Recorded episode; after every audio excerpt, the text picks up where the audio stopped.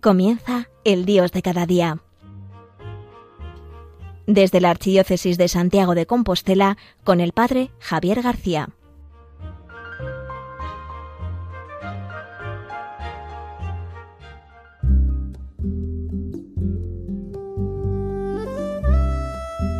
Muy buenos días, queridos oyentes de Radio María, un martes más, hoy 8 de noviembre, el Padre Javier García hablándoles desde Santiago de Compostela, en la Radio de la Virgen, Radio María. Hoy les quiero comentar un tema de actualidad que hace unos días, pues bueno, por distintos motivos he visto bueno tratar en el día de hoy. Es un tema un poco espeso, pero es un tema que voy a intentar dar un poco de luz sobre esa, sobre esa situación y hacerlo de una forma muy divulgativa, que no sea un rollo o algo incomprensible, sino algo pues más sencillo. Hace unos días veíamos que se estaba tramitando y continúan con ello con el tema de la ley trans, con todo lo que eso significa, ¿no? Vemos que sí que aparecen casos de personas que sienten esa pues esa no correspondencia, ¿no? entre lo que lo que piensan, lo que es su organismo, que normalmente en medicina se ha llamado pues la disforia de género, ¿no? Que no se correspondía pues lo que ellos eran a nivel físico, pues con lo que esas personas, pues a nivel mental se identificaban más, ¿no? Sin embargo, se ha dado un paso más y se intenta pues aprobar esa ley trans que va mucho más allá, ¿no? Que permite que adolescentes o mm, chicos muy jovencitos con esta edad de crecimiento y en plena pubertad pues tomen ya decisiones que lo van a marcar de por vida. Unas decisiones que además en plena adolescencia pues uno no tiene nada claro, porque está creciendo, está cambiando, las hormonas están trabajando mucho, no tiene clara su identidad, están en busca de su identidad. Y la ley trans pues va a permitir, yo creo que muchos disparates, ¿no? Personas que realmente pues simplemente están creciendo, pueden tomar decisiones que en muchos casos van a ser irreversibles.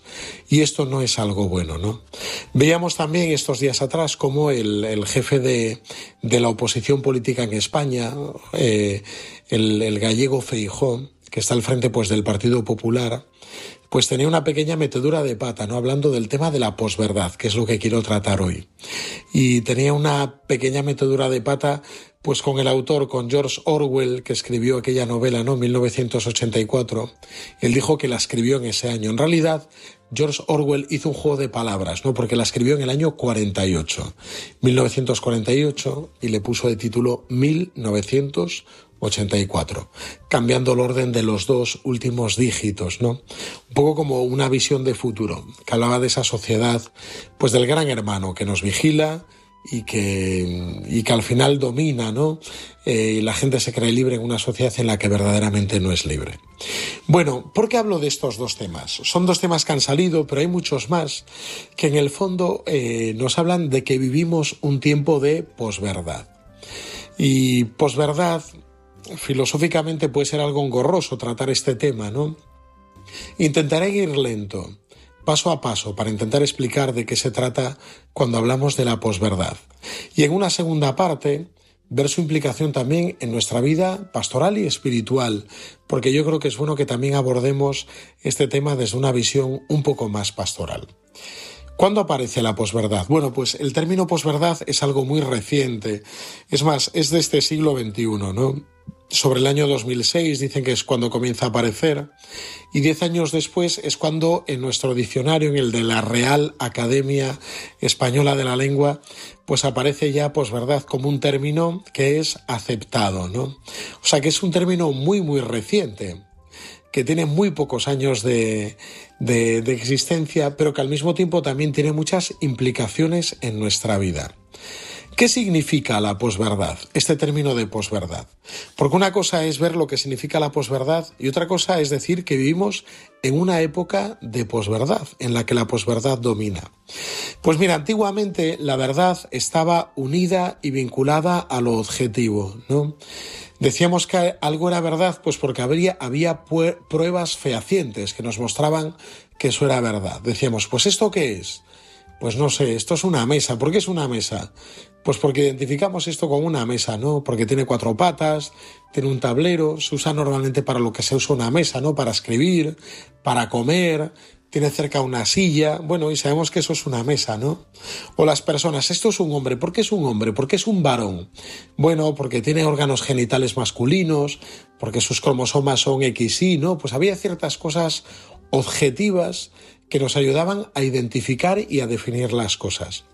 Por eso la verdad estaba unida al objetivo.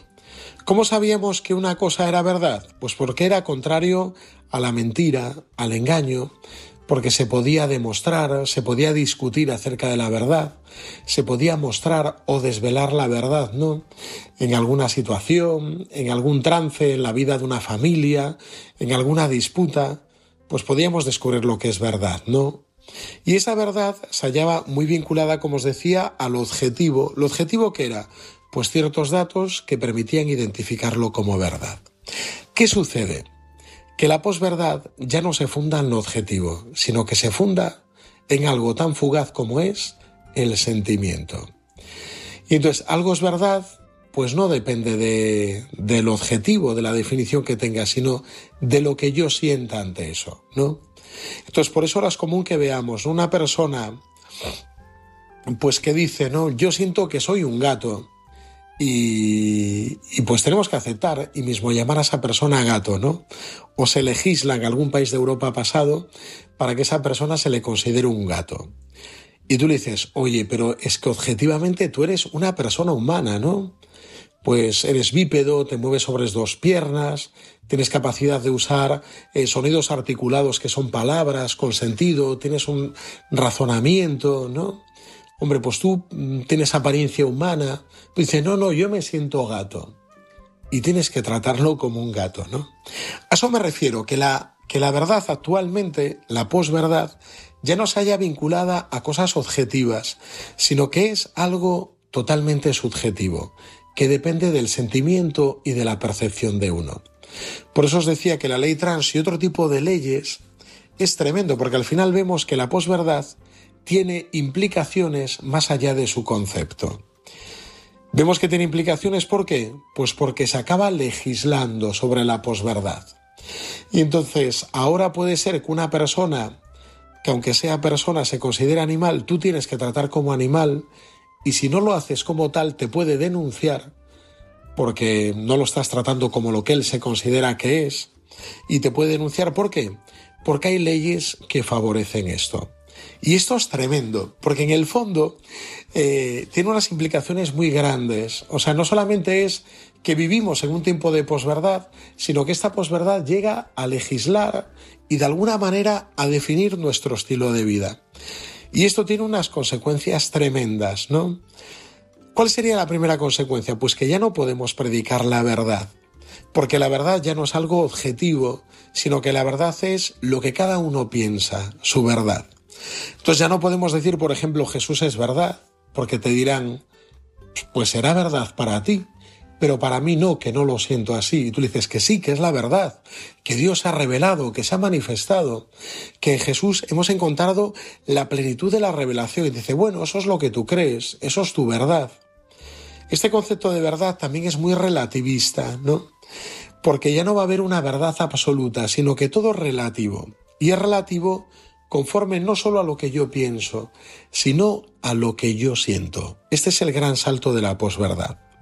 La posverdad, la verdad se haya dominada ya por el sentimiento. Y el sentimiento es algo muy fugaz, es algo que no es permanente, es algo líquido que va cambiando constantemente, es algo que no es duradero en el tiempo, sino que es algo que un día es y otro día puede no ser.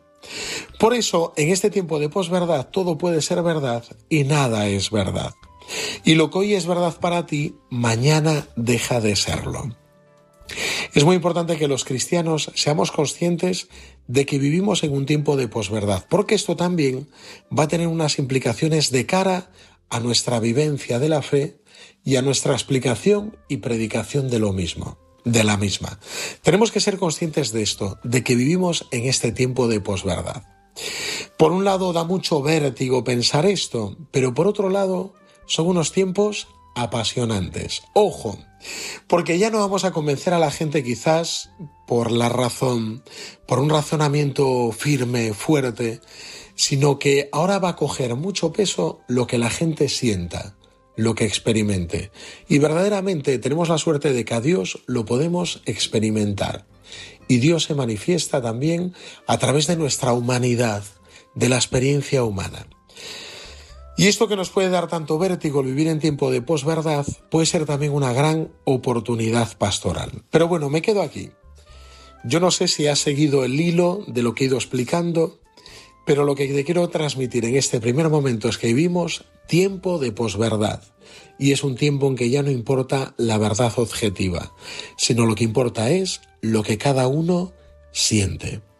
Y esto ha llegado a ser importante hasta el punto de que se acaba convirtiendo en una ley y acaba legislando nuestra vida, lo que nosotros vivimos decidiendo eh, sobre nuestro día a día.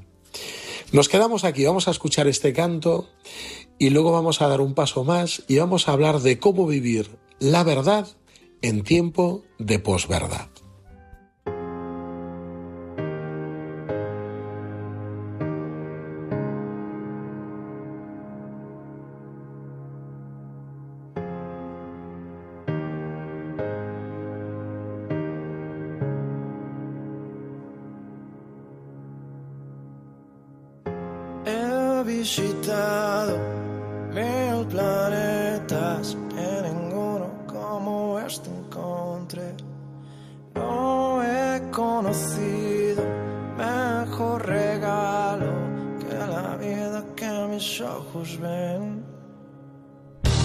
Y nos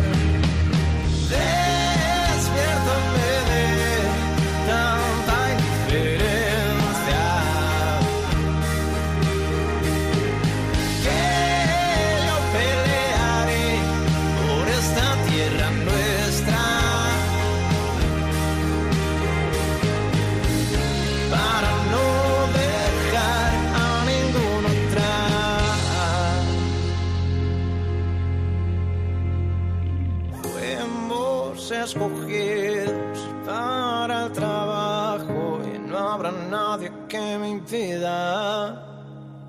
Saltar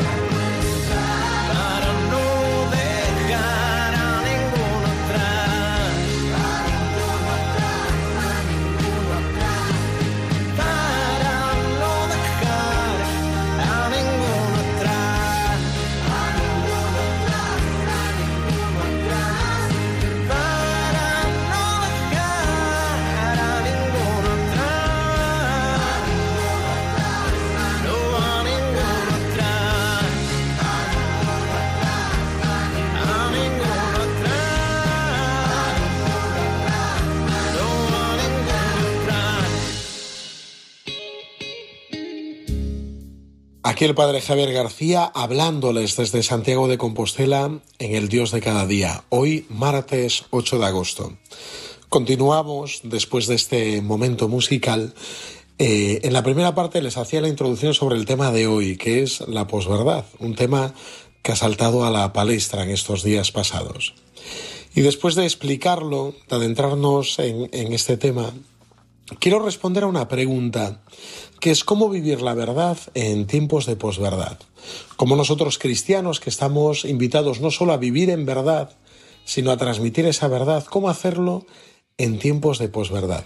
Y hoy quería dar especialmente tres notas que yo creo que pueden ser importantes para que la posverdad no nos domine, sino que nosotros sepamos aprovecharla, hasta pastoralmente. La primera nota, muy importante, y esta es la nota un poco que unifica todo, y que fundamenta todo lo demás. Jesús es verdad. Él nos dice en el Evangelio, yo soy el camino, la verdad y la vida. Yo soy el camino, la verdad y la vida. E insiste en que Él es la verdad. La verdad no depende de la percepción de la gente. Es más, vivimos en un tiempo que a lo mejor podemos llegar a pensar que nuestra fe no es verdad o que es mentira porque vemos que hay pocos creyentes, que la palabra de Dios se difunde poco, que cada vez los jóvenes, que esta generación la hemos como perdido para, para el Señor, para la fe. Y fíjate, la verdad no depende de si hay muchos o pocos creyentes. La verdad no depende de la percepción de la gente. La verdad no depende de un consenso, de que muchos voten a Jesús, de que Jesús tenga mm, followers, seguidores, ¿no? Sino que la verdad es algo mucho más grande. La verdad es inmutable. La verdad no cambia. San Pablo nos dice que el Señor no dice primero sí, luego no, sino que Él es siempre sí, Él permanece. Y cuando decimos que Jesús es verdad, es que en Jesús podemos reconocer la verdad más profunda de nuestra vida. En Jesús se revela de verdad la humanidad, el hombre. En Jesús reconocemos la plenitud a la que somos llamados. Y esta plenitud es la de ser hijos de Dios. Es que no hay nada más grande que esto. Por eso Jesús es verdad. Y en tiempos de posverdad nosotros podemos afirmar que Jesús es verdad. Y decirle a la gente, tienes que creer. No, lo que le tenemos que decir es, tienes que experimentarlo. Porque en el tiempo de la posverdad es un tiempo en que la gente necesita experimentar, sentir cosas. Esto es lo importante. Y por eso nosotros podemos decirle, tienes que experimentar a Jesús, te invito a tener experiencia de Él. Es más, le podemos transmitir nuestro testimonio leal, honesto. Yo he tenido experiencia de Jesús y te la quiero transmitir. Porque la gente no te dirá, esa es tu verdad y esa es la mía, sino que te dirá, wow, me encanta tu verdad, aunque no la comparta. Quizás me interese vivir algo así. Por eso es importante que lo hagamos con esa honestidad, sabiendo que Jesús es verdad. Eh, no imponiéndola, sino hablando de esa gran verdad que es Jesús. Este es el primer punto. Jesús es verdad. Segundo punto, para vivir la verdad en tiempos de posverdad. El segundo punto es que tú y yo todos estamos llamados a vivir en verdad. Y esto hay que recordarlo una y otra vez. Estamos llamados a vivir en verdad. Si vivimos en mentira o en apariencia o en engaño de forma superficial, de una manera u otra, eso lo vamos a acabar no solo transmitiendo, sino que pagando en nuestra vida. Vivimos un tiempo líquido, Vivimos un tiempo, algunos seguidores de Bauman, que hablaba de esta, de esta vida líquida, de la modernidad líquida, del tiempo líquido, dicen que vivimos tiempos no solo líquidos, sino gaseosos, ya mucho más efímeros. ¿Por qué? Porque no hay nada firme, no hay nada permanente.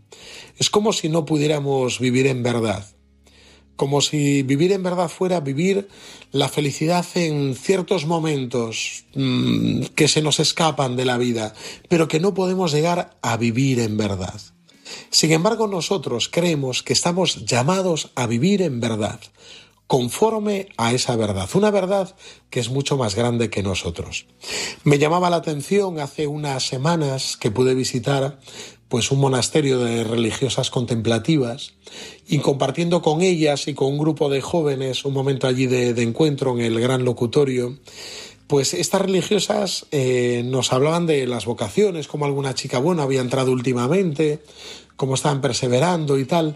Y la maestra de novicias dijo una cosa que me quedó tremendamente grabado, que fue tremendo lo que ella dijo, ¿no? Dijo, en un mundo tan feo, porque el mundo ofrece cosas muy feas, especialmente a las chicas, en este mundo tan feo, estas chicas al llegar aquí descubren verdad. Una verdad que no habían descubierto en su vida, pues porque su vida era tremendamente superficial, porque era una vida marcada pues por la moda, las tendencias, la apariencia, la imagen a través de las redes sociales, en los likes, el, el ser reconocidas, el gustar, pura apariencia. Y decían, cuando llegan aquí, descubren la verdad. Dice, y esta verdad se impone a este mundo tan feo. Y yo creo que esto es una gran oportunidad pastoral. En un mundo tan feo, pues es verdad que es un mundo, es un mundo feo, porque es un mundo donde prima no solo lo efímero, sino lo, superficial. Y que somos capaces de vendernos por un pequeño plato de lentejas, que se llama un like en las redes sociales, no, un me gusta. Por eso, ser conscientes de que estamos llamados a vivir en verdad llamados a vivir en verdad. Y esto hay que recordarlo una y otra vez. Bueno, repaso las dos primeras notas. ¿Cómo vivir la verdad en tiempos de posverdad? Decía la primera y fundamental, Jesús es verdad. No depende de la percepción, sino que Él es inmutable, no cambia. Esa verdad es mayor que nosotros. No es nuestra verdad, es la verdad con mayúsculas. Segundo, estamos llamados a vivir en verdad, en un tiempo líquido que todo cambia, todo fluye, Estamos llamados a sentarnos en esa roca firme, a vivir en verdad. Y tercero, estamos llamados a mostrar la verdad, a enseñarla, a mostrarla. ¿Por qué? Porque este mundo en el que hay tantísimas ofertas de todo tipo de cosas, en este gran mercado que es el mundo actual, los cristianos estamos llamados a mostrar esa verdad.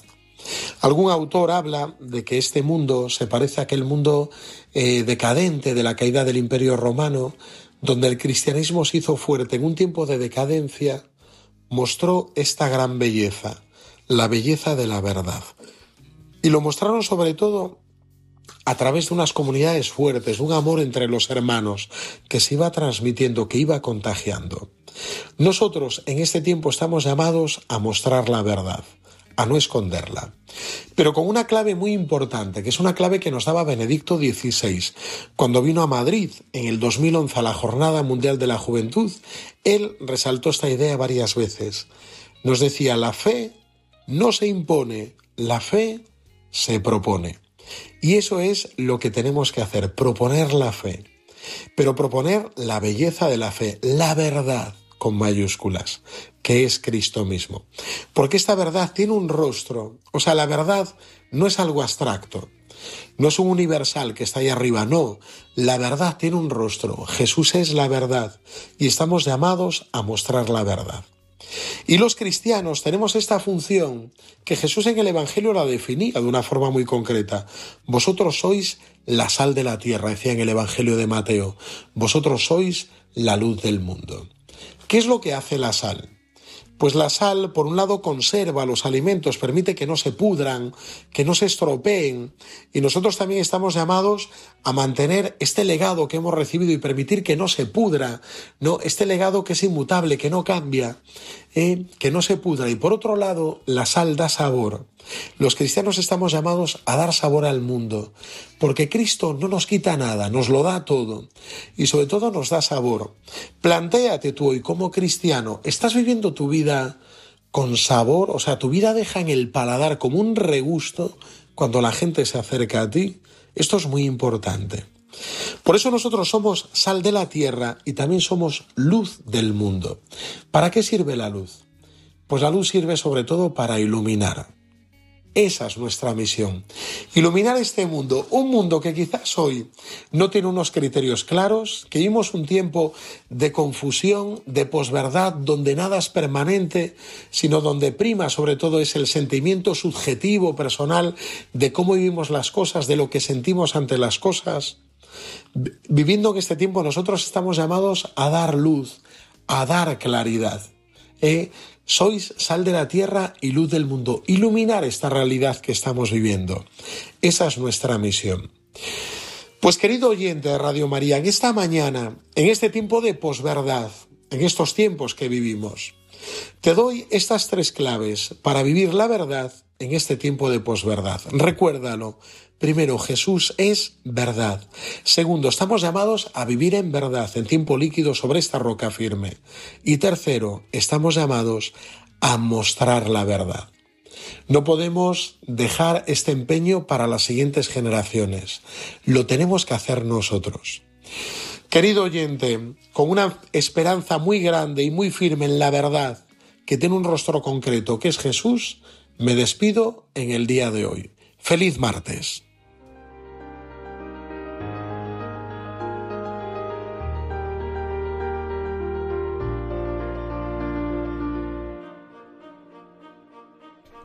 Han escuchado El Dios de cada día desde la Archidiócesis de Santiago de Compostela con el Padre Javier García.